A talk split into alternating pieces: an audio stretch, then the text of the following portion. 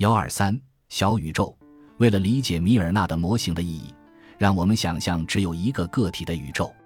这个个体诞生于我们称之为爆炸的事件。诞生后，它只能做两件事：滴或者答。这个宇宙的物理法则十分简单：爆炸仅发生一次，随后是一次滴或者一次答。滴和答不可同时发生。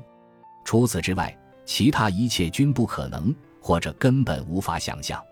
这就是这个宇宙的全部物理法则。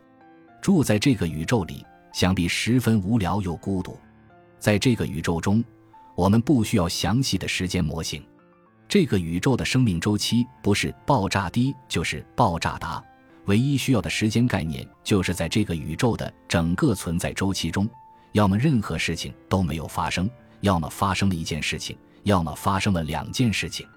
我们不需要测量两件事情发生的时间相隔多久，也不需要知道在特定的可测量时间连续统内发生了什么事情。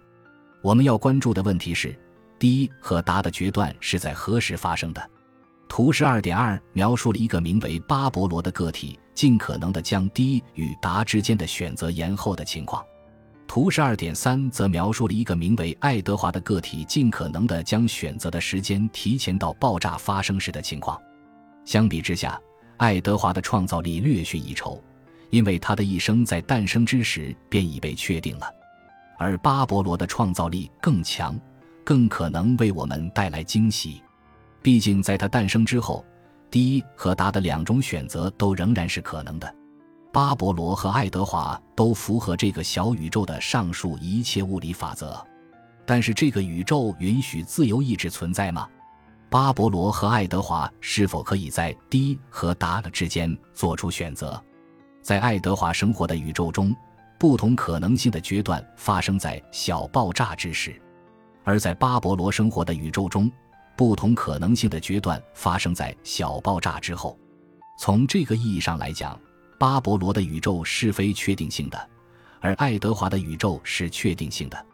既然爱德华是在小爆炸发生时诞生的，那么显然爱德华无法在滴与答之间做出选择。任何个体都必须先存在，然后才能做出选择这样的行动，而巴勃罗在决断发生时就已经存在了。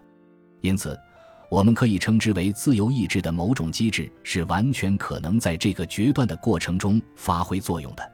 这或许是我们能明确判断是否存在自由意志的宇宙中最小的一个了。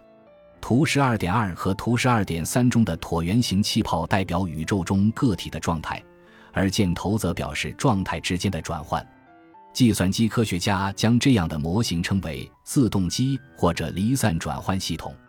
每个宇宙都从虚无状态开始向存在的状态转换。我们在这里虽然给这些状态命了名，但实际上起任何名字都可以。存在的状态表示个体已经存在，但无论是滴还是答都还没有发生。模型中，如果一个状态生出两根箭头，就意味着我们需要从这两根箭头中选一个。计算机科学家会把这两个模型都称作非确定性的。因为两个模型中都存在某个状态，可以导向两种可能的后继状态，但我们在这里仍用爱德华来代表生活在确定性宇宙中可能以两种不同方式诞生的个体，因为这个宇宙的决断发生在小爆炸，也就是个体诞生之时。对于只能观察到爆炸滴答这样事件的被动的外部观察者来说，巴勃罗和爱德华是没有区别的。毕竟他们俩都是要么爆炸低，要么爆炸大。对于观察到的究竟是巴勃罗还是爱德华，被动观察者根本没办法构建一个可证伪的假说。如此一来，按照卡尔波普尔的科学哲学理论来看，这样的假说并不是科学的。一个外部观察者在看到爆炸发生之后，他可能会预测接下来要发生低。但如果他接下来实际观察到的是答，那么他仍然无从知晓面前的这个个体究竟是巴勃罗还是爱德华。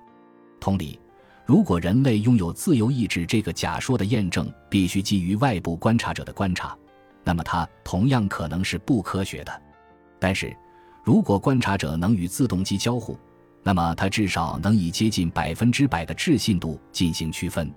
在自动机理论中，巴勃罗和爱德华被称为语言等价物，因为它们都能产生同样的句子：爆炸低和爆炸大。不过，即便如此，它们仍有很大的区别。我们又该如何表述这种区别？人们很容易在这个问题上陷入误区，即利用我们作为人类对这两张示意图的理解来解释它们之间的区别。很显然，巴勃罗做决定的时刻晚于爱德华。但是，如果我们没办法利用人类理解这样高阶的功能呢？一种更为严谨的方法便是尽可能小的延展这个宇宙。把要区分巴勃罗和爱德华的观察者纳入这个宇宙中。如果我们成功的做到了这一点，就能避免我们的结论受到某种神奇的形而上学的干扰。感谢您的收听，本集已经播讲完毕。喜欢请订阅专辑，关注主播主页，更多精彩内容等着你。